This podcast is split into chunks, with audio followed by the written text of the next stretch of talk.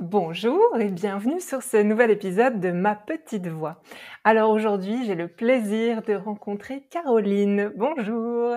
Salut, comment ça va? Bon, ça va, et je suis bien contente qu'on ait cet échange ensemble.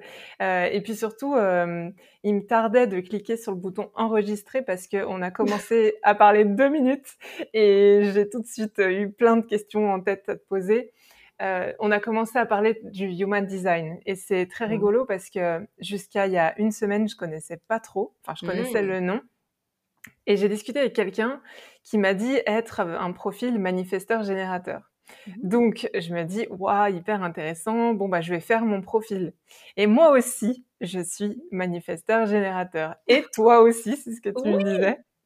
Donc, est-ce que tu penses que, bah, je sais pas si tu t'y connais un peu, moi vraiment pas beaucoup, mais est-ce que tu penses que c'est typique des personnes un peu euh, multipotentielles ou hypersensibles ou ben, c'est ça que moi j'ai exploré mon human design à moi. Puis euh, un peu pour mes enfants, mes enfants sont réflecteurs puis projecteurs. Je suis pas euh, vraiment calée là-dedans. Dans le sens qu'on dirait que le human design, ça vient, il faut que je retourne lire les affaires à chaque fois. J'ai de la difficulté à l'intégrer, puis je le sais pas pourquoi. Puis c'est comme si à chaque fois mon âme comprend qu'est-ce qui est nommé. Ah ouais. Genre, oui, oui, oui, c'est ça, genre.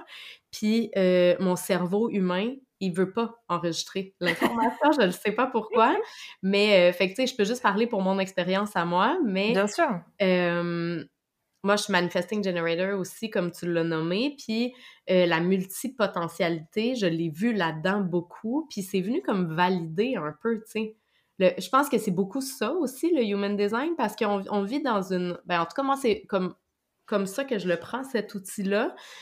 Parce que je pense qu'on vit dans une société qui est construite pour 20% de la population, puis on essaye de faire fitter 100% de la population dedans, puis après ça, on comprend pas pourquoi ça fonctionne pas, puis pourquoi le monde se retrouve pas là-dedans. Mais en fait, c'est juste parce que pour moi, le human design, c'est venu mettre en lumière, en fait, les espaces, pourquoi je fitais pas dans cette boîte-là, justement, puis juste de venir dire, comme, il y a rien qui fonctionne pas avec toi, c'est comme ça que t'es c'est comme ça que toi, tu fonctionnes, puis c'est normal, tu sais, que ça se passe de même. Fait que, ouais. Donc, tu disais que d'essayer de mettre 100% des gens dans 20%. Comment t'expliquais ça? Oui, c'est ça. Je disais que notre société est construite, ben, je sais pas en France, mais en tout cas au Québec, de ce que je remarque, c'est que notre société, elle est construite pour 20% de la population, dans le fond, de la façon dont 20% de la population ou à peu près fonctionne, mais on essaie de faire entrer 100 de la population dedans. Puis après ça, on se demande pourquoi les enfants, ils se performent pas bien à l'école. Après ça, on se demande pourquoi telle affaire, ça fonctionne pas, telle affaire. Puis tu sais, on dirait que moi, le, le human design, qu'est-ce que ça m'a amené? En fait, c'est comme une validation de mon mode de fonctionnement, en fait. Juste, c'est comme si c'était juste venu me dire, genre, c'est normal que tu ne fites pas dans cette boîte-là parce que cette boîte-là, elle n'est pas faite pour toi, tu sais. Fait que, hmm. en tout cas, c'est ça. C'est comme si c'était juste venu valider, en fait, mon ressenti intérieur déjà quand tout ce que je voyais à l'extérieur invalidait ça, en fait. Fait que c'est beaucoup comme ça que je l'utilise, ouais. Oui, puis tu as employé, euh, avant qu'on enregistre, j'ai bien aimé cette image euh, de, de, dire qu'avant, tu, les gens te disaient que tu étais un peu comme une poule sans tête qui parle dans tous les sens, qui court dans tous les sens. même en grandissant, ma mère me disait, toi, quand tu commences quelque chose, tu le finis jamais, on sait bien, tu vas abandonner encore, puis nanana. Puis je me souviens de ça, là, j'étais petite, là. Le flash que j'ai, c'est genre, on était à la plage, je devais avoir 6-7 ans, là, peut-être, puis j'étais en train de faire un château de sable, puis j'avais arrêté de faire mon château de sable parce que je m'étais comme découragée, ou genre, pas nécessairement découragée, mais ça m'intéressait plus, puis j'étais partie faire d'autres choses. Puis j'étais revenue, puis ma grande sœur, elle avait fait une super belle tortue dans le sable, genre full élaborée, avec les détails, toutes les affaires. Je trouvais ça tellement beau. Puis j'avais dit, hey, wow, c'est vraiment beau, tu sais, qu'est-ce que t'as, qu'est-ce que t'as créé, puis tout ça. Puis j'étais comme déçue de moi pas avoir été capable de créer quelque chose qui ressemblait à ça. Puis ma mère m'avait dit, oui, mais toi, tu t'es partie, t'as pas fini ce que t'avais commencé, tu finis pas les choses que tu commences. Puis ça, et que ça s'est ancré dans mon cerveau, là, sans bon sens. Fait que toute ma vie, c'est comme si... Puis tu sais, je veux dire, ma mère a sans doute jamais pensé que ça aurait cet impact-là sur moi, qu'est-ce qu'elle a dit, là, tu sais, c'était pas euh, son intention, c'était pas ça derrière, je suis certaine. Mais... Euh, mais tu sais, ça, ça l'a teinté quand même inconsciemment ma vie en grandissant. Puis euh, de, de, me dire que c'est ça, je commençais des trucs, mais il fallait que je les mène à terme, même quand j'étais genre, il y avait une résistance, puis j'étais essoufflée, puis ça me tentait plus, tu sais, dans le fond, la motivation était plus là. Puis le, le Human Design, ça m'a amené cet espace-là où c'est correct que tu abandonnes des affaires. C'est pas de l'abandon, en fait, c'est juste une redirection parce que tu as appris ce que tu avais à apprendre dans cet espace-là. Puis c'est correct que tu suives ton désir, ton sacral, justement, qui te dit genre, hey, c'est ça qui m'allume maintenant, genre, c'est vers ça que j'ai envie d'aller maintenant. Puis cet espace-là, il était juste là pour t'amener vers la prochaine chose importante pour toi. Tu sais, c'est juste des nouveaux indices à chaque fois, au lieu de le voir comme un échec ou comme quelque chose qui n'est pas terminé. En fait, c'est juste comme une étape de mon chemin, tu sais. Ouais, puis moi je sais qu'avec le temps qui passe, je me rends compte de ce que j'aime et moi j'aime commencer des choses. En fait, je trouve que mmh. lancer des projets, découvrir des trucs, il y a peut-être un côté challenge, tu vois, qui me plaît là-dedans, mais euh, vraiment ça, ça m'apporte quelque chose de de fort, tu vois. Enfin, et du coup, c'est ça qui me plaît vraiment. Alors que finir les choses, tu vois, j'ai une amie qui m'a dit, oui, mais euh, toi, par exemple, avec ton tube de dentifrice, tu prends plus de plaisir à ouvrir un tube de dentifrice ou à le terminer? Mais à mmh. l'ouvrir, évidemment. Mais tu vois, je me retrouve beaucoup dans ce que tu dis. C'est vraiment aussi, j'aime vraiment ça, commencer les choses, explorer des choses. Puis tu me nommais que tu étais super curieuse, tu sais, fait que ça fait du sens aussi. Puis de suivre cette curiosité-là, en fait, mais à chaque fois qu'elle m'amène à quelque part, tu sais. Parce que comme tu dis, moi, j'aime ça tu sais, ma zone de génie, c'est vraiment de voir, genre, la, la, la, vision, les angles morts que les gens ne voient pas nécessairement, tout ça, transformer les perspectives, mais après être dans le doing, puis dans le faire, puis accomplir tout ça, genre toutes les étapes de ça, ça, c'est pas ma... Ça, c'est pas ma zone de génie, c'est pas ça qui me fait vibrer, puis c'est pas ce que je fais le mieux, tu sais, c'est dans cet espace-là où, justement, j'aurais j'ai tendance à dire, genre, ah, là, genre, je ressens plus cette petite excitation-là qui m'amène à, poursuivre. Genre, mmh. j'ai plus envie d'aller explorer quelque chose de nouveau, tu sais, en fait. Ouais. ouais, et puis je trouve que moi, ce que j'aime dans. Parce que, en fait, bon, j'ai plusieurs casquettes aussi, mais comme toi, j'imagine, de toute façon, euh, c'est un peu ce qui nous définit, tu vois, d'avoir euh, plein de trucs qu'on aime faire. Mais euh, une partie de mon activité, c'est donc ma petite addiction et c'est euh, d'accompagner les personnes hypersensibles à se mmh libérer des troubles euh, du comportement alimentaire et de se reconnecter à leur corps. Et là où je suis la plus douée, je pense, parce que moi, j'aime pas le sport en particulier, je m'en fous. La nutrition, ça m'ennuie un peu, tu vois. Du moment où ça devient une obligation, mmh quelque chose d'imposé, ce n'est plus possible pour moi. Donc du coup, par conséquent, je pouvais pas obliger ces personnes à dire bah suis tel régime, suis machin, c'était pas possible. Donc en fait, je leur apprends à se à redevenir autonome et je sais que alors j'aime bien ce terme de zone de génie, tu vois, je trouve ça intéressant même si c'est peut-être un peu pompeux, tu vois, mais mais c'est moi je sais que c'est de péter les fausses croyances. Je les vois tout de suite derrière certains mots et et je vais les remettre en question et en fait ben ça va ébranler la structure complète qui était toxique, tu vois? Et, je me reconnais un peu dans ce que tu dis, c'est genre, euh, euh, moi je vois, c'est évident en fait à ce moment-là, donc je vais le dire, je te transmets ça. Euh, on voit mmh. ensemble pourquoi, comment et est-ce que c'est OK aussi de changer ces choses-là, hein, parce qu'il mmh y a toute une notion de ce qu'on appelle l'écologie, quoi, d'environnement autour de toi. Tu vois, des fois, aller mieux, bah, ça veut dire qu'en fait, ben, potentiellement euh, tu vas divorcer parce que ton mec il te maintenait dans un état où tu étais mal euh, parce que c'était comme ça que vous fonctionniez tu vois. Enfin il y a plein de choses derrière. Euh, c'est déjà arrivé hein, c'est pour ça que je dis ça. Mais ça s'arrête là. C'est-à-dire que faire les choses pour les gens moi déjà ça m'intéresse pas. Mais surtout faire les choses et être obligé de les faire c'est vraiment non. c'est pas possible. Mais, pour moi aussi il y a pas de ça existe pas les obligations en fait parce que je pense qu'on peut non seulement, tu sais, je comprends que là, euh, du monde qui vont dire genre oui, mais il y a des affaires que tu n'as pas le choix de faire dans la vie, puis nanana, mais, mais... c'est pas vrai. C'est cette notion-là de choix. c'est pour ça que pour moi, ça n'existe pas, les obligations, parce que je pense qu'on peut toujours le ramener à un choix qu'on a fait. Tu sais, puis je me retrouve beaucoup quand tu dis genre, euh, moi, si ça devient, tu sais, c'est obligé de le faire ou tout ça, c'est faux, genre les should, genre je devrais faire ça puis tout ça, ben mmh. moi, ça me, moi aussi, ça me donne mal au cœur puis ça me donne envie de m'en aller en courant, tu sais. Ah ouais, fait pareil, que, Fait que ça, tu sais, le fait de, si je le ramène à un choix que j'ai fait, ça veut dire que c'était quelque chose qui était important pour moi. Puis ça, ça enlève la lourdeur derrière cette, cette obligation perçue-là, en fait, puis ça le mmh. ramène à comment j'ai envie de me sentir, c'est quoi mon intention derrière ça, pourquoi je le fais, pourquoi c'est important pour moi, pourquoi j'ai choisi ça au départ, tu sais, mais parce que, tu sais, puis je prends souvent l'exemple de avec mes enfants quand il faut que je ramasse des affaires. Puis là, j'ai l'impression que je fais rien que ça de ma vie, tu sais, ramasser des trucs. puis je suis comme dans ma tête, moi je suis la seule adulte à la maison, donc euh, tu sais dans ma tête je l'entends là mon discours interne qui dit genre pourquoi c'est tout le temps moi, pourquoi je suis la seule qui est obligée de faire ça, pourquoi nanana, tu sais comme le comme, comme si ça me retombait tout le temps dessus à moi, mais en fait qu'est-ce qui m'aide beaucoup c'est de le changer ça. J'ai la chance d'être leur maman. Puis avec ça vient le, truc de, oui, des fois ramasser des choses, mais je suis pas obligée, dans le fond, de les ramasser. C'est moi qui ai envie de le faire parce que j'ai envie de me sentir bien dans mon, dans mon environnement, parce que moi, j'ai tendance à me sentir envahie facilement parce que, par les objets, parce que tout ça. Mais dans le fond, c'est pas une obligation, c'est moi qui choisis de le faire.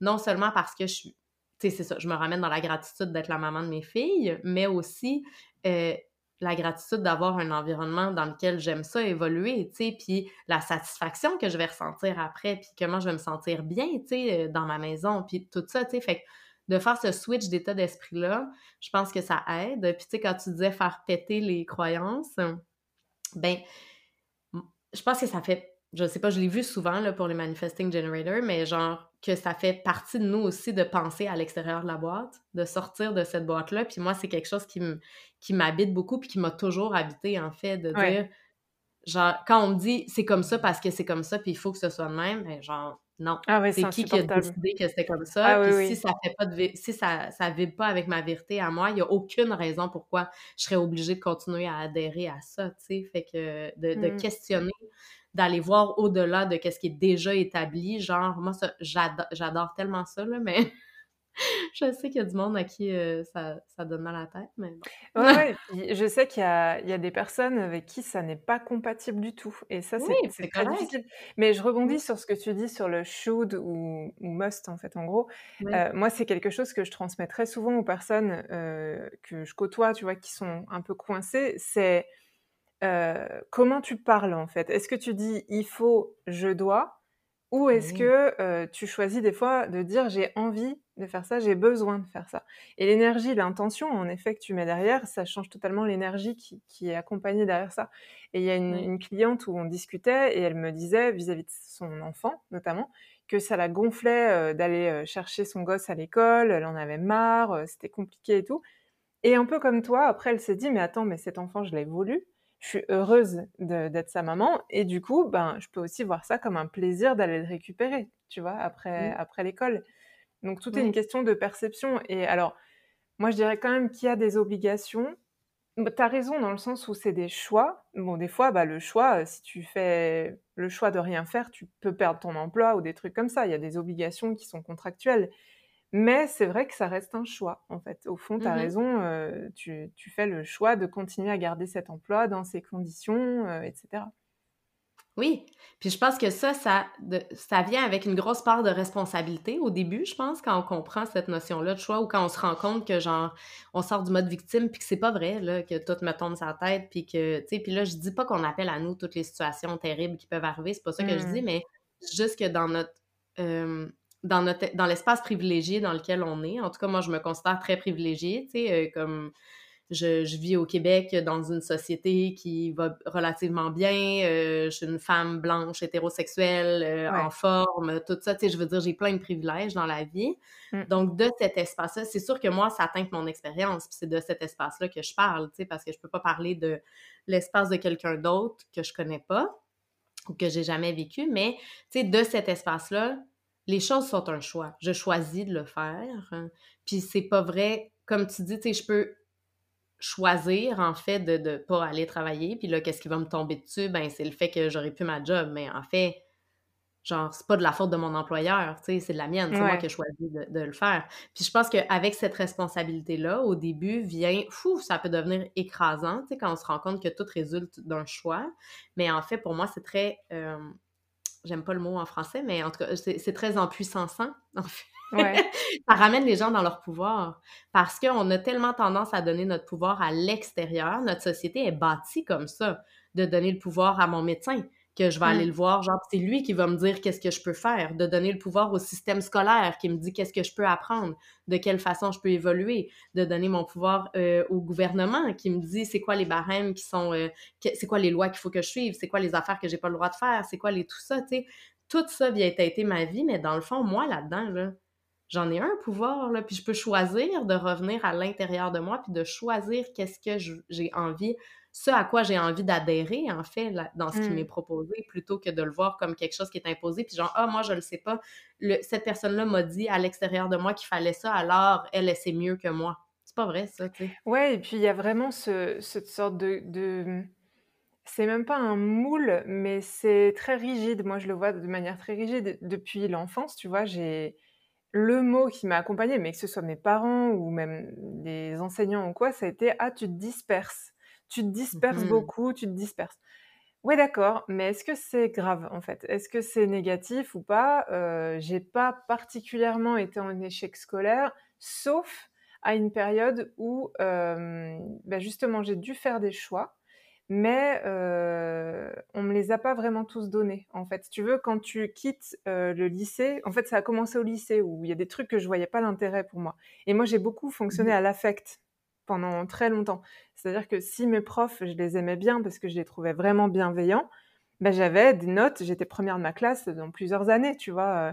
Et puis, si l'année d'après, mon prof de maths ou de géographie était pourri, ben j'avais euh, trois de moyenne, ce qui était catastrophique parce que du coup, ça n'avait aucun sens, tu vois, euh, pour les parents.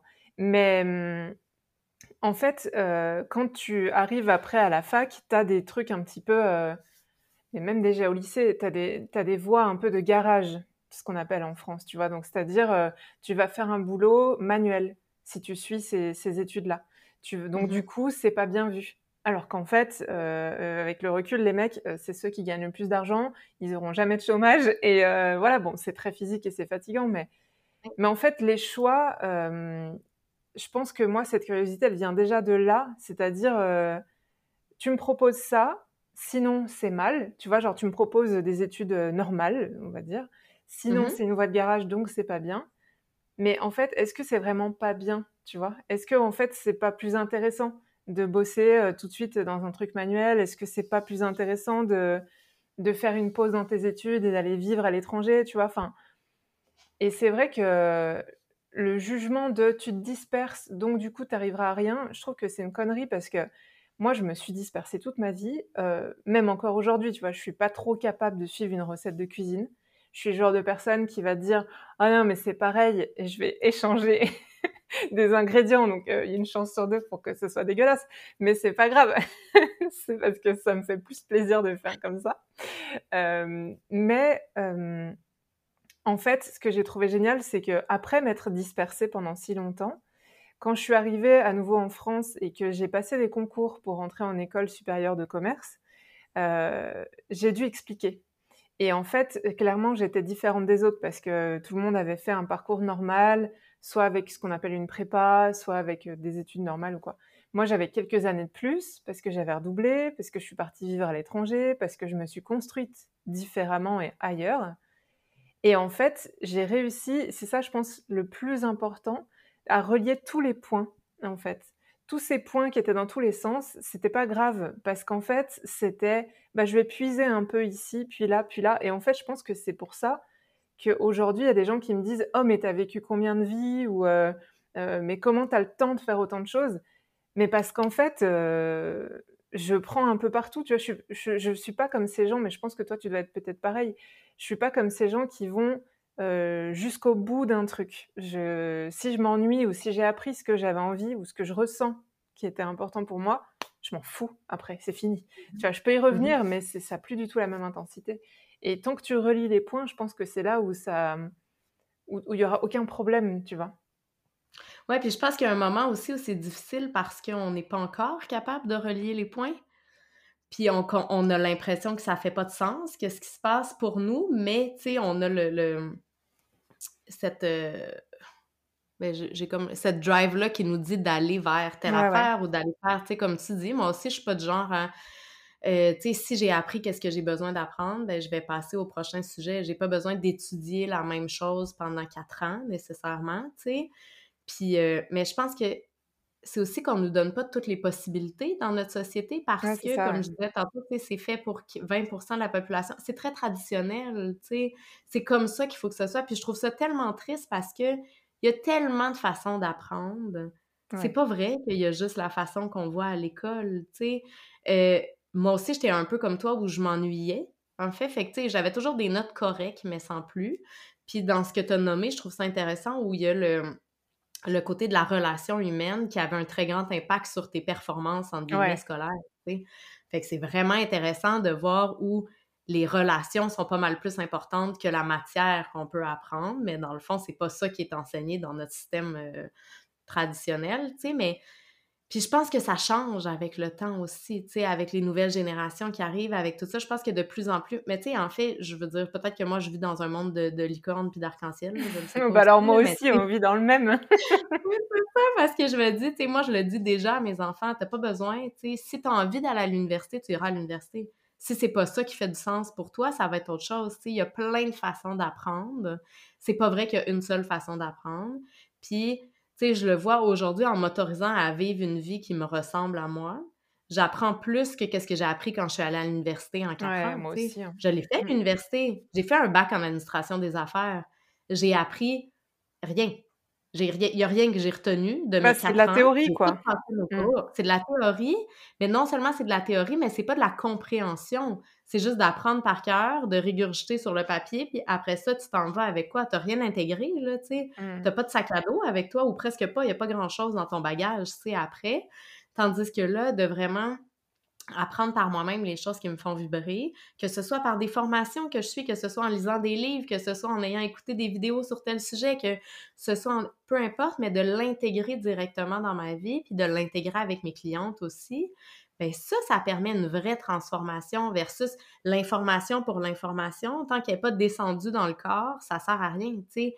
Mais euh, c'est pas comme ça que c'est présenté dans notre société. Puis comme tu disais, c'est présenté comme si c'était moins bon les autres métiers. Chez nous, on appelle ça des DEP, là, en fait, des diplômes d'études professionnelles.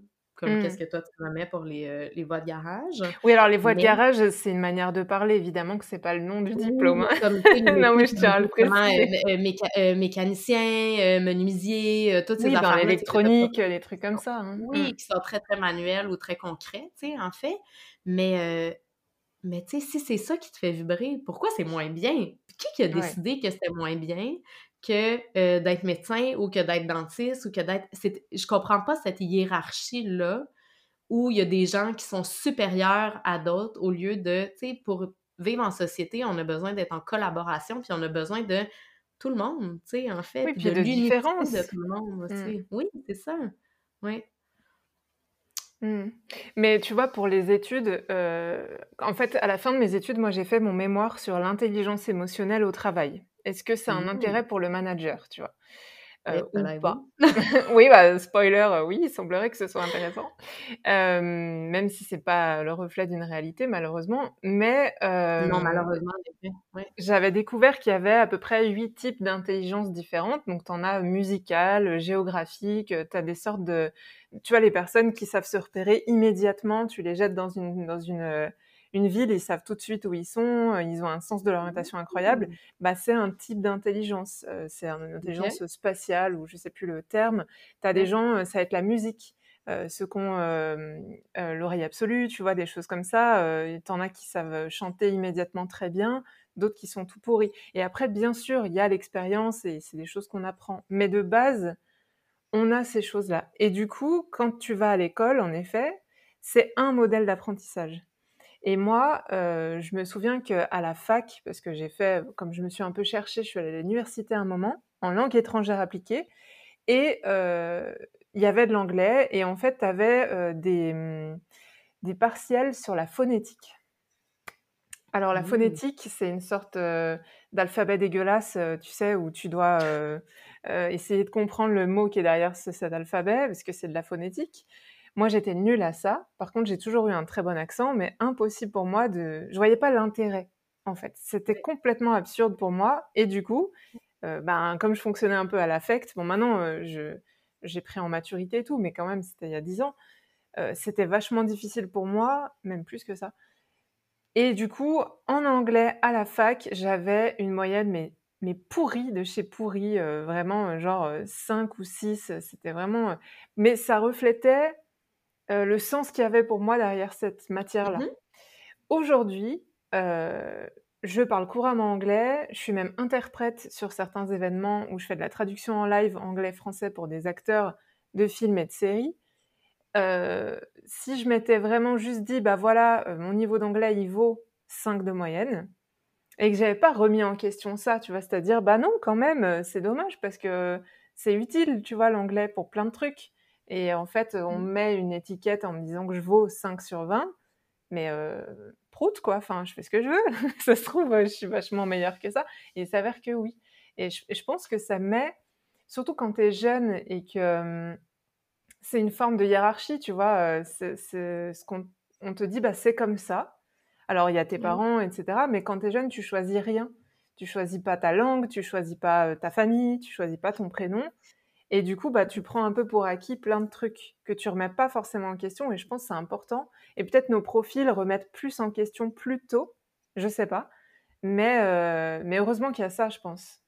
Mais je pense que ça fait aussi partie de l'environnement dans lequel on est élevé, tu sais, parce que. Euh... Puis t'as raison, qu'est-ce que tu dis avec les étiquettes qui viennent, puis la hiérarchie avec l'école, ça vient tellement affecter parce que c'est comme si t'es attaché à notre valeur comme être humain, puis à qui on est fondamentalement, tu sais. Mmh. Genre, cet enfant-là, il est pas bon à l'école, cet enfant-là, il est turbulent, cet enfant-là. Non, Genre, c'est juste un mécanisme de défense que cet enfant-là, une stratégie que cet enfant-là a mis en place parce qu'il y a un besoin qui n'est pas répondu en arrière. Ou pourquoi on ne va pas voir plus loin? justement, moi, ça, ça m'intéresse pas. Je vois pas le sens derrière. Alors, forcément, j'ai pas envie de donner mon 100% parce que pour moi, c'est pas important. Tu sais, fait que si on venait le rattacher à ce qui est important pour nous, à nos valeurs, en fait, ce serait déjà beaucoup plus facile. Mais le fait de euh, de mettre des étiquettes comme ça, ça vient vraiment affecter la confiance des enfants, là, tu sais, puis c'est normalisé. Puis comme tu dis, c'est pas tout le monde qui va aller remettre ça en cause. Ça dépend de notre personnalité aussi, de l'environnement justement dans lequel on est élevé, tout ça. Euh, fait que, tu sais, ça peut être vraiment différent, là, tu sais. Euh, difficile, là, c'est pas... c'est pas aidant, je trouve, comme façon de fonctionner. Puis pourtant, c'est comme ça qu'on fonctionne partout, ou presque, tu sais, dans ben, notre société, en tout cas au Québec, puis en France aussi, j'ai l'impression. Mais, mais je euh sais qu'il y a des pays, alors je crois que c'est des pays, hein, pas juste des écoles, qui n'ont pas de notes. Ou alors est-ce que c'est des écoles, j'en sais rien. Euh, non, mais nous, on a le système euh, alternatif, on a des écoles alternatives aussi dans le système. Moi, mes enfants sont à l'école alternative depuis cette année. Ma fille, elle a fait partie du système scolaire traditionnel la plus vieille pendant deux ans.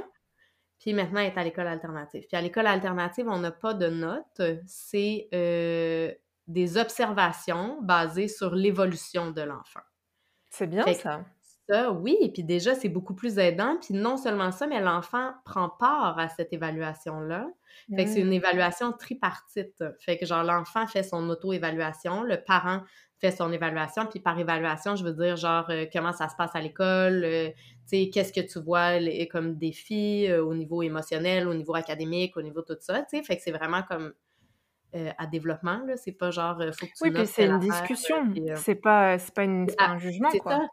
Ben, c'est exactement ça parce que le professeur remplit aussi ce type d'évaluation-là. Puis après ça, on a une discussion ensemble. Fait qu'on prend un moment juste le parent, l'enfant, puis le professeur ensemble. Fait que c'est complètement dédié à l'enfant.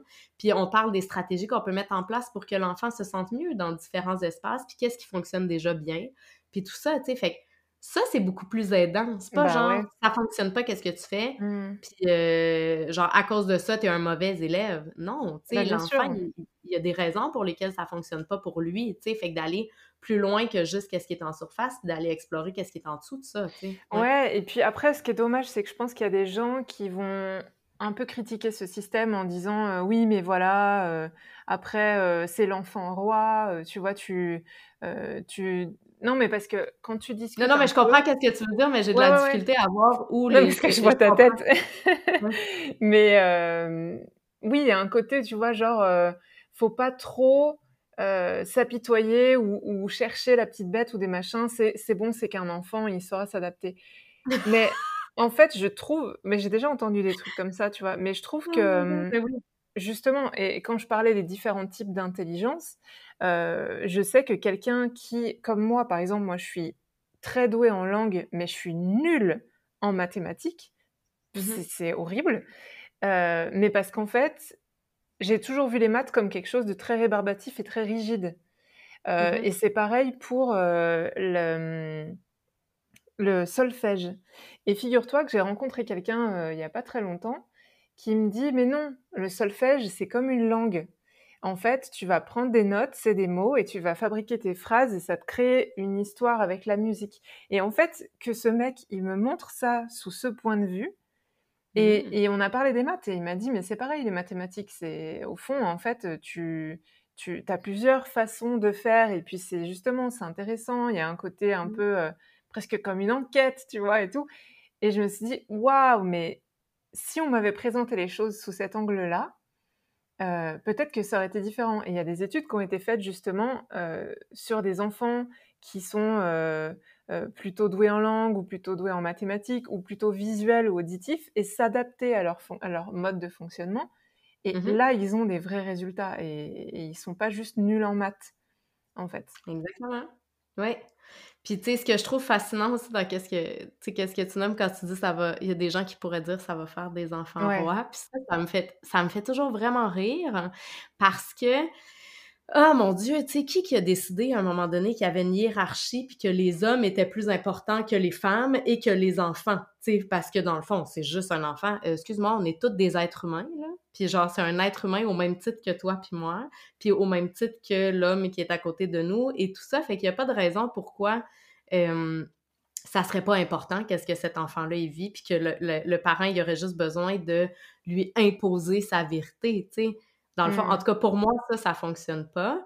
Puis je le sais que, tu sais, euh, c'est comme ça, tu sais, quand j'ai grandi, c'était ça qui était véhiculé dans la société, puis c'était ça qui était transmis, tu sais, mais euh, ça n'a jamais fonctionné pour moi. Puis moi, je me suis dit que j'allais pas faire ça avec mes enfants non plus, tu sais, mais euh, ça fait des êtres humains entiers, en fait, tu sais. Puis vraiment, c'est pas de dire oui tout le temps c'est de dire, d'expliquer, en fait, d'avoir des discussions. Il n'y a pas d'imposition, il y a des règles de sécurité quand même, il y a des limites claires, fermes et bienveillantes. Ça ne veut pas dire que c'est toujours oui, ça ne veut pas dire que tu peux faire tout ce que tu veux. Oui, il y a un cadre. Par contre, il n'y a pas d'imposition, tu sais. Puis mmh. c'est vraiment de dire, comme, on va aller discuter, pareil comme je le ferais avec un adulte. Tu sais, si toi puis moi, on dit... Euh, genre, on est ensemble, puis là, il faut qu'on sorte dehors. Je vais pas te dire, genre, mets ton manteau tout de suite, parce que sinon, euh, tu t'en vas dans ta chambre si tu le mets pas dans les deux prochaines minutes. Tu sais, qu'est-ce que tu vas, qu'est-ce que tu vas dire si je te dis ça? Tu vas être comme, euh, ben, non, tu sais. Ben, pourquoi ça fonctionnerait pour l'enfant? Euh, là où moi, je j'ai pas d'enfant, là, donc je j'ai pas ce point de vue de parent, mais de mon point de vue extérieur, tu vois, de personne n'en ayant pas, les enfants, on le sait, ont un peu plus de mal à gérer leurs émotions. Ils découvrent des choses pour la première fois beaucoup plus que nous. Et j'aurais tendance à dire qu'avoir un cadre, pas une imposition, mais un cadre, c'est quand mmh même super important, on est d'accord. Ben oui, il y en a un cadre. C'est pas justement, c'est ça que je dis, c'est pas du free for all, puis genre tu peux faire tout ce que tu veux n'importe quand. Tu sais, il y en a un cadre, mais qui est euh, aidant et bienveillant. C'est pas dans mmh. l'imposition, mais c'est plus dans l'accueil puis dans la curiosité, tu sais, d'aller voir ce qui se passe là. Puis on dit, tu sais, euh, les enfants, ils découvrent plein de choses, puis ils sont euh, plus immatures que nous émotionnellement, mais oui, mais il y a aussi beaucoup d'adultes qui sont très, très, très immatures émotionnellement. Ah bah oui! Ils sont des enfants dans des corps d'adultes, tu sais, fait qu'après, c'est vraiment d'accompagner l'enfant là-dedans. Tu sais, ma fille, quand elle, fait une, euh, une crise, mettons, parce qu'elle a besoin de sortir ça de son corps, puis c'est trop pour son cerveau, son émotion, puis ça prend toute la place, puis tout ça, mais tu sais, aussi en ayant, euh, moi, comme personne curieuse, étudié un peu le développement de l'enfant, ben tu sais, je le sais pourquoi elle fait ça. Je sais qu'elle a besoin de décharger son émotion. Je sais que qu'est-ce qu'elle a besoin, c'est d'être accompagnée de façon bienveillante. Pas que je lui explique, elle n'a pas la place présentement pour comprendre qu'est-ce que je vais lui expliquer. Juste de purger, en fait, quoi. Exactement. Ce dont elle a besoin, c'est de vivre pleinement son émotion là, puis d'avoir un support bienveillant, donc que je sois à côté d'elle, puis moi, je fais juste m'asseoir à côté d'elle, puis j'y flatte le dos, tu sais, c'est tout. Mmh. C'est de ça dont elle a besoin. Elle a besoin d'un contact rassurant, puis elle a besoin de ma présence. Elle n'a pas besoin que je dise, genre, voyons donc, arrête de faire ça, ou nanana, parce que ça, puis les adultes, on, fait beaucoup ça, là. On essaye de venir euh, atténuer les émotions des autres parce que ça nous rend inconfortables, en, fait. Ouais, ouais. Parce mm. que l'autre personne, elle veut juste vivre son émotion, puis que ce soit avec des adultes ou avec des enfants, là, tu sais, mais l'autre personne, elle est triste, elle veut vivre son émotion, mettons, elle veut pleurer, ben nous, on va tout de suite dire Ah oh, non, non, mais regarde, passe à autre chose ou fais telle affaire. On va essayer d'aller anesthésier ça ou de le tasser parce que ça nous rend inconfortable. Après, il y a beaucoup de gens, quand ils pleurent, la majorité, hein, qui disent Je suis désolée. Mais c'est pareil, ça vient d'où ça? T'es désolé euh, de quoi? D'être humain et de plus pouvoir supporter un truc et du coup de purger euh, ce trop-plein euh, émotionnel. Donc, euh, ouais, il y a un côté où je pense que si on explique que vivre ses émotions, c'est pas tabou, mais que c'est mmh. juste normal. Après, bien entendu que le but, c'est pas d'exprimer ses émotions de manière impulsive et incontrôlée tout le temps, parce qu'on vit quand même pas tout seul. Hein, mais c'est important de les vivre, quoi. Et le nombre de personnes qui ne s'autorisent pas à ressentir les choses parce que c'est trop fort. Enfin, surtout les personnes hypersensibles hein, vont te dire, mmh. moi, je me fais agresser par mes émotions. Mais pourquoi? Parce que très souvent, ben, on leur a pas expliqué plus jeune qu'en fait, mmh. c'était ok de ressentir des émotions et qu'une émotion, c'est pas une humeur, c'est pas un trait de caractère. Une émotion, ça passe. Et, euh, mmh et du coup, c'est là où, une fois que tu as conscience de ça, bah, tu as ce recul. Et je trouve que c'est bien de l'apprendre dès le plus jeune âge, quoi, en fait. Oui, c'est ça. Puis, tu sais, comme tu dis, il y a des avec les, euh, avec les limites fermes et bienveillantes vient aussi l'espace où je vais aller valider ton émotion, mais ça ne veut pas dire que si tu es fâché, tu as le droit de me frapper, tu sais. Ça veut juste dire que tu as le droit d'être fâché, puis je vais venir le valider. Je comprends que tu te sentes comme ça, tu as le droit d'être fâché. Par contre, tu n'as pas le droit de me taper, tu sais. Donc, ton mmh. comportement n'est pas acceptable, ton émotion, elle est valide, puis tu as le droit de la ressentir, puis elle est très acceptable et acceptée, mais ton comportement, il est peut-être pas acceptable, par exemple. Fait que de faire la distinction entre les deux aussi. Puis après ça, comme tu dis, nous, on nous a pas appris quoi faire avec ça, simplement parce que je pense que nos parents savaient pas quoi faire avec ça, eux non plus, ils l'avaient pas appris, tu sais. Puis là, nous, on apprend des nouvelles choses, tant mieux, puis on est capable de le transmettre de façon différente, tu sais. Fait que là, de une fois que l'enfant est revenu à une régulation, au calme, puis tout ça, puis que nous aussi, on est revenu au calme, ben, d'aller voir c'est quoi des euh, techniques qu'on peut mettre en place, qu'est-ce qu'on peut faire quand on se sent comme ça, genre, est-ce que tu as besoin d'aller donner des coups de poing dans un, dans un coussin? Vas-y, mmh. fais ça. Est-ce que tu as besoin de lancer des balles de laine sur le mur pour sortir ta colère? Ben parfait, c'est ça qu'on va faire. As-tu besoin d'aller crier dans le, dans le coussin? Alors, la prochaine fois que tu te sens comme ça, tu vas pouvoir utiliser ces outils-là puis ces techniques-là. Fait que tu vas pas te sentir bah, genre, sans aucun pouvoir, en fait, devant tes émotions. Tu sais, as des choses dans ton coffre à outils qui te permettent de te sentir dans ton pouvoir personnel, malgré l'émotion qui est peut-être inconfortable qui te traverse, tu sais, fait que... Ouais.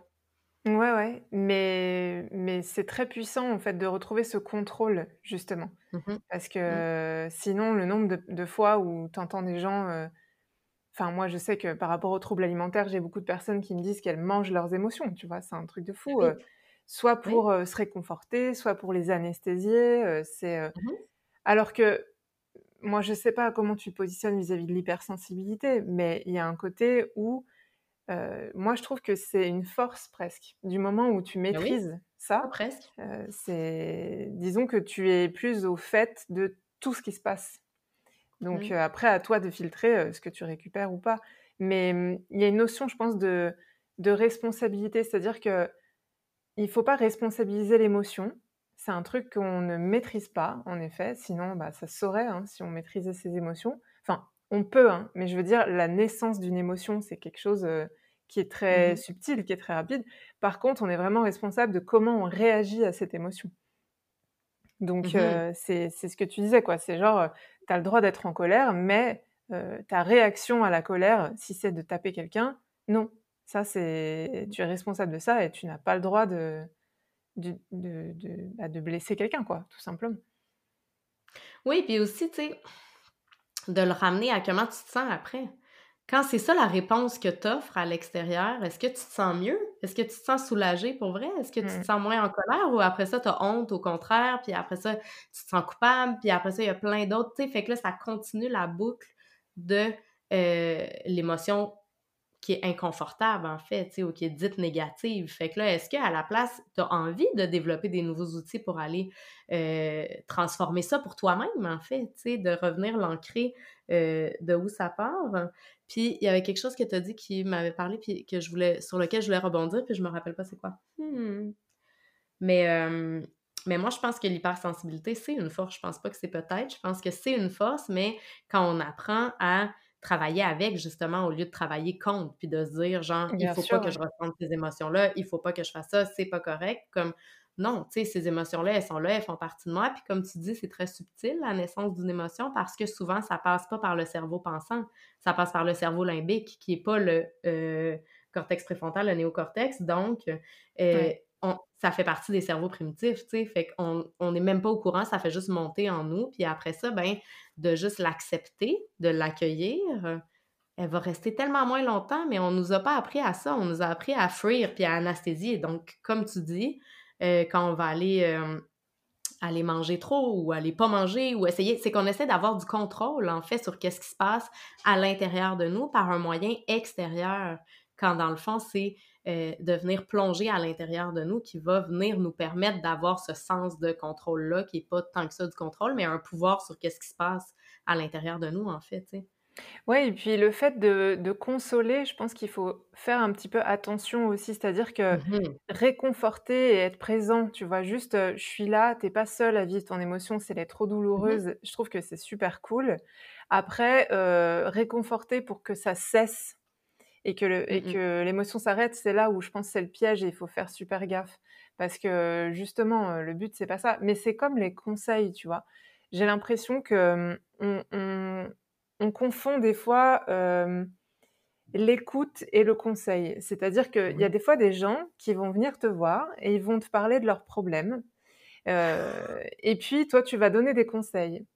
Mais en fait, Oui. ils ont pas demandé de conseils. Mhm. Ils sont juste venus pour déposer quelque chose que tu acceptes de prendre ou pas, ou qui est déposé entre vous 2 puis basta quoi. Mais, des fois les gens ont pas envie qu'on les conseille ou qu'on leur dise que ça va aller mieux parce que, ben, des fois ça va pas aller mieux et on le sait. Des fois, il y a juste besoin d'évacuer cette chose et puis c'est tout, tu vois? Et je pense que Ouais. ça aussi, c'est des choses qu'on devrait apprendre, dès le plus jeune âge quoi, de de de juste être présent et d'accepter les émotions sans avoir à vouloir les couper ou améliorer les situations. C'est juste c'est OK, tu vois? Enfin et puis la personne, heu, après elle se gère mais, heu Mais c'est parce que ça fait partie de notre inconfort avec l'émotion, oui, justement, de me ça. dire: «Je vais venir réparer qu'est-ce que qu'est-ce qui se passe pour toi parce que je veux que tu arrêtes de te sentir mal, donc je vais te donner plein de solutions, plein de conseils que tu m'as pas demandé». Fait que c'est d'apprendre à maintenir l'espace. C'est dur ça, tu sais, au début. c'est c'est pas facile au début, hein. puis c'est drôle parce que, tu sais, clairement, c'est quelque chose que je fais dans dans ma pratique professionnelle. Puis dans ma pratique personnelle, c'est quelque chose qu'il a fallu que j'apprenne à faire parce que même si ça fait partie de de de ma pratique professionnelle, heu, au niveau personnel, c'est quelque chose que j'étais toujours portée à faire, d'aller apporter Mmh. des solutions ou de ramener ça à: «Hey, oui, moi aussi, j'ai» pour venir valider qu'est-ce que la personne elle elle vivait. «Hey, oui, moi aussi, j'ai vécu ça l'autre fois, puis ça me fait penser à ça, puis nanana». Mais voyons, genre, ça le ramène à moi. Là, c'est pas ça, là, c'est pas moi le focus, c'est la personne en avant de moi. Fait que de juste l'écouter, des fois, on pense que ça va être aidant, mais dans le fond, ça l'est pas toujours, comme tu dis. Puis je pense que de venir poser la question à la personne au départ, tu sais, qu'est-ce que tu attends de moi? Est-ce que tu veux simplement que je t'écoute? Ou tu as envie qu'on aille explorer qu'est-ce qui pourrait être possible pour toi à partir de qu'est-ce qui se passe? Tu sais, fait que de poser la Ouais. question déjà, la personne, elle va nous le dire. On n'aura même pas besoin de guesser.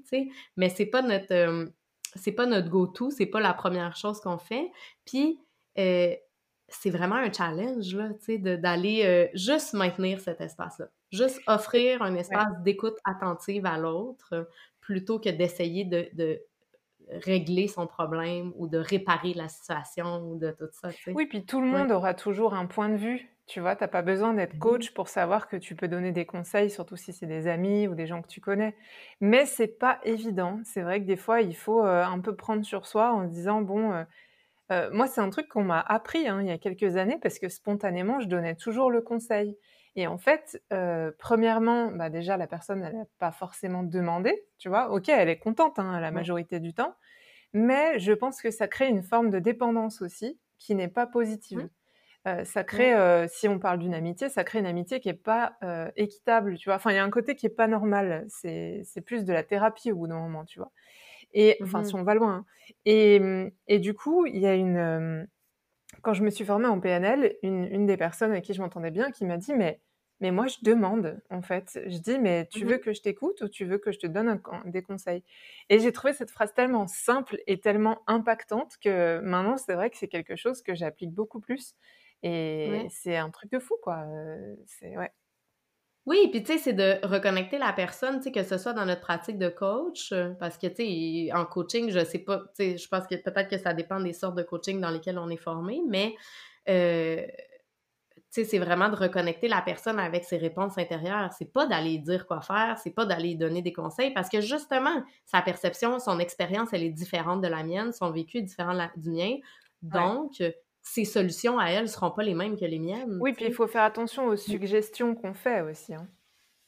Oui, c'est ça, de juste ramener la personne à elle-même, puis, heu, de sortir de ça. Puis c'est pour ça que je dis, tu sais, dans ma pratique professionnelle, ça, c'est un espace, tu sais, je suis très, heu, c'est un truc qui fait partie de moi, de maintenir l'espace très bien pour que les gens, ils soient 100% eux-mêmes, puis, Mmh. heu, toute leur humanité est bienvenue, tu sais, sans, un espace, bienveillant et sans jugement.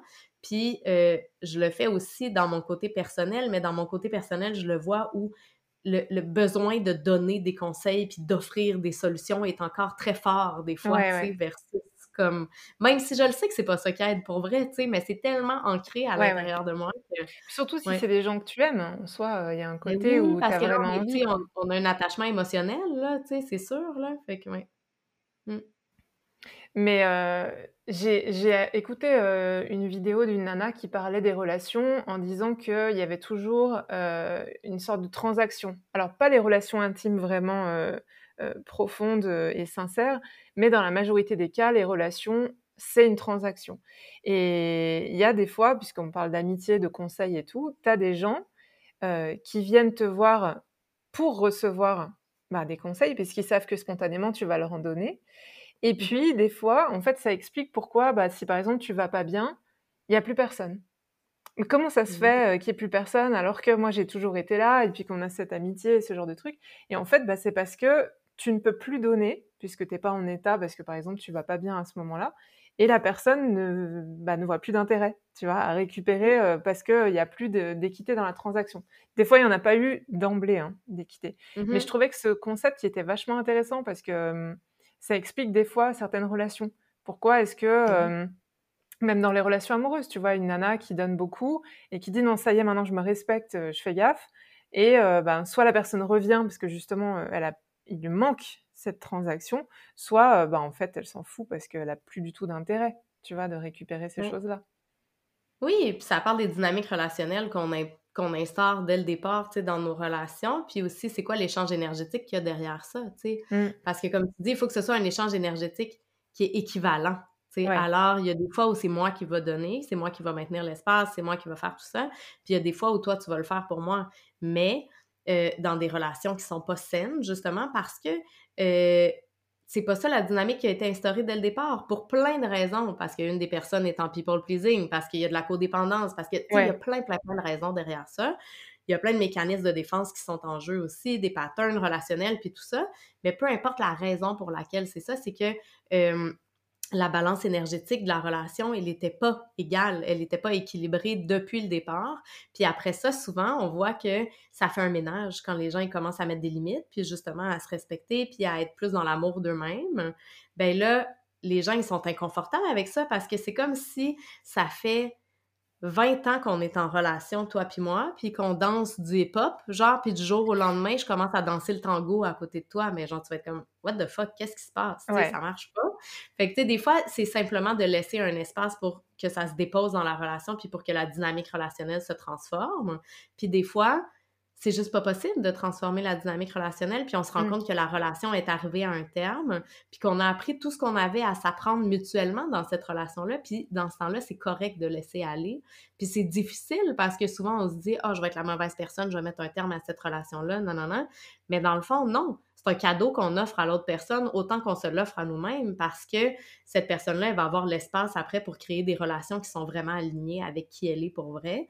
Puis ça va être la même chose pour moi, tu sais. Oui, c'est une forme de que libération, en fait. Tu libères oui, la personne pour qu'elle puisse continuer sa vie et puis même si c'est pas toujours agréable, le nombre de personnes où c'est pareil, heu, qui me disent: «Mais moi, je sais pas dire non».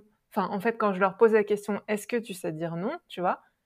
C'est très difficile parce Mais en fait, c'est fascinant parce qu'en disant pas non à l'extérieur, c'est à moi que je dis non. Fait que oui, je suis capable de dire non, mais je suis capable de me le dire à moi, pas aux autres, par exemple, Oui, c'est ça, en fait, c'est en disant oui à l'autre, on se dit non à soi-même et c'est, c'est une question de de limites en général aussi. C'est si tu ne connais Mmh pas tes limites, c'est-à-dire qu'est-ce qui est à toi, qu'est-ce qui est à l'autre et qu'est-ce qui est OK de partager, bah, ça devient très compliqué en effet, de de faire quelque chose, de sain, en fait. Parce que ça Mmh. marche, hein, les relations, elles peuvent durer super longtemps, mais la codépendance, c'est clairement, heu, toxique, et quand c'est déséquilibré, ça te coûte de l'énergie et enfin Mmh. voilà quoi. Donc Ouais. hem, Ben, c'est comme avant dans les relations de couple, tu sais, quand on disait: «Ils ont réussi leur couple, ça fait 40 ans qu'ils sont ensemble». Ouais, mais sont-ils heureux ensemble ou ouais. ils sont juste ensemble parce que c'est ça qu'il faut faire, tu sais? Fait Mmh que mh. Non mais c'est clair. d'aller voir en arrière, c'est ça, tu sais, c'est qu'est-ce qui se passe pour vrai dans la relation, tu sais, au lieu de juste voir l'extérieur qui est les gens se comparent tellement que tu vois, heu, moi à chaque fois, hein, quand on tu vois, même pour l'alimentation, il y a des personnes qui me disent: «Ah mais moi, heu, ma mère, heu, elle a pas du tout de problème, avec l'alimentation, elle est très fine, elle fait très attention à ce qu'elle mange». Bah, es-tu sûre que parce qu'elle fait attention à ce qu'elle mange, c'est pas parce que justement elle est terrifiée à l'idée de grossir et qu'elle a un lien à la nourriture qui n'est pas normal? Tu en sais rien, en fait et du coup, c'est mmh mh. là où où vraiment je pense que la projection, il faut faire super gaffe de: «Ah mais non, mais c'est comme ça, je le sais. Ah bah, il pense ça parce qu'il m'a regardé comme si». Mais non, Mmh heu, c'est dans ta tête que ça se passe, à moins que tu te demandes tu Ouais. sais, il y a ce bouquin que tu dois connaître, Les 4 accords Toltec. Oui, je l'ai jamais Hem lu, par exemple, bah, il est sympa. Moi, je l'ai lu 2 fois et c'est marrant parce qu'à chaque fois, je l'ai perçu différemment. J'ai Mais j'ai oui. découvert Mmh des choses différentes dans ce bouquin, sur moi, du coup Mais oui. Et heu et en fait, un des accords, c'est, hem, ne fais pas de suppositions, demande, en fait, tu vois? Et il Mmh y a que comme ça que tu auras une part de vérité. Tu pourras jamais avoir l'accès total, heu, à ce qui se passe dans la tête de l'autre, mais tu auras les réponses à tes questions, quoi, normalement. Ah, c'est ça. Puis c'est si simple, en fait, puis ça nous sauve de tellement de drames intérieurs, tu sais, puis Mmh. d'inconfort intérieur de juste le demander au lieu de présumer, comme tu dis. Fait que ouais, Mmh. ouais, ouais, c'est simple, mais vraiment puissant. Et heu, alors pour, heu, conclure un peu ce podcast, j'aime bien, heu, demander le mot de la fin qui fait du bien. Qu'est-ce que toi tu partagerais ou tu conseillerais? Ah mon Dieu! Ben, ce dans quoi je suis beaucoup dernièrement, c'est vraiment de Tu sais, oui, transformer les perspectives, mais de revenir se questionner sur qu'est-ce qui est vrai pour nous, de retourner à l'intérieur, arrêter d'aller chercher à l'extérieur. Puis il y en a tellement, heu, de de réponses extérieures, mais dans le fond, c'est pas parce que ça a fonctionné pour quelqu'un que ça va fonctionner pour toi. Fait que de vraiment aller vers les gens qui vont t'aider à retourner vers toi, vers ta vérité à toi. Pas qu'ils vont essayer de te donner une recette toute faite, puis dans tous les moments, c'est disponible pour nous ça, tu sais. De de de se questionner, puis de retourner dans notre corps, puis d'aller voir, tu sais, comment je me sens moi là-dedans? Pas comment l'extérieur me le renvoie ou comment je devrais, je pense, agir ou les décisions que je devrais prendre, mais de vraiment retourner à justement mes fondations intérieures, mes valeurs fondamentales, qu'est-ce qui est vraiment important pour moi, puis comment je le sens dans mon corps. Puis après, ça devient très, très clair, les pas qu'on doit faire, versus quand on est dans l'extérieur, on devient dans une espèce de frénésie mentale où là, genre, c'est jamais assez, tu sais. Fait que c'est vers ça que j'ai envie de de d'inviter les gens à revenir dans leur profondeur, à eux, puis les réponses, elles sont toutes là. Par le biais de quoi? De la méditation, du journaling, ce genre de trucs? Mais ça peut être plein d'outils, tu sais. Ouais. Justement, je pense que c'est à ça que ça sert d'avoir un accompagnement aussi. C'est là la pertinence d'aller chercher des outils puis de bâtir notre outil notre offre à outils pour après ça pouvoir devenir autonome puis aller faire tout ça par nous-mêmes, tu sais. Mais, heu, mais c'est ça, les réponses sont jamais à l'extérieur, tu sais. Ouais. Puis je pense qu'on l'entend pas assez souvent dans notre société, ça. Puis il y a personne qui le sait mieux que toi, tu sais. C'est très joli et je suis très d'accord. je te remercie Caroline pour ce moment et puis on se retrouve très bientôt. Je partagerai tes réseaux sociaux pour te retrouver dans ce petit podcast et puis à un prochain épisode de Ma petite voix.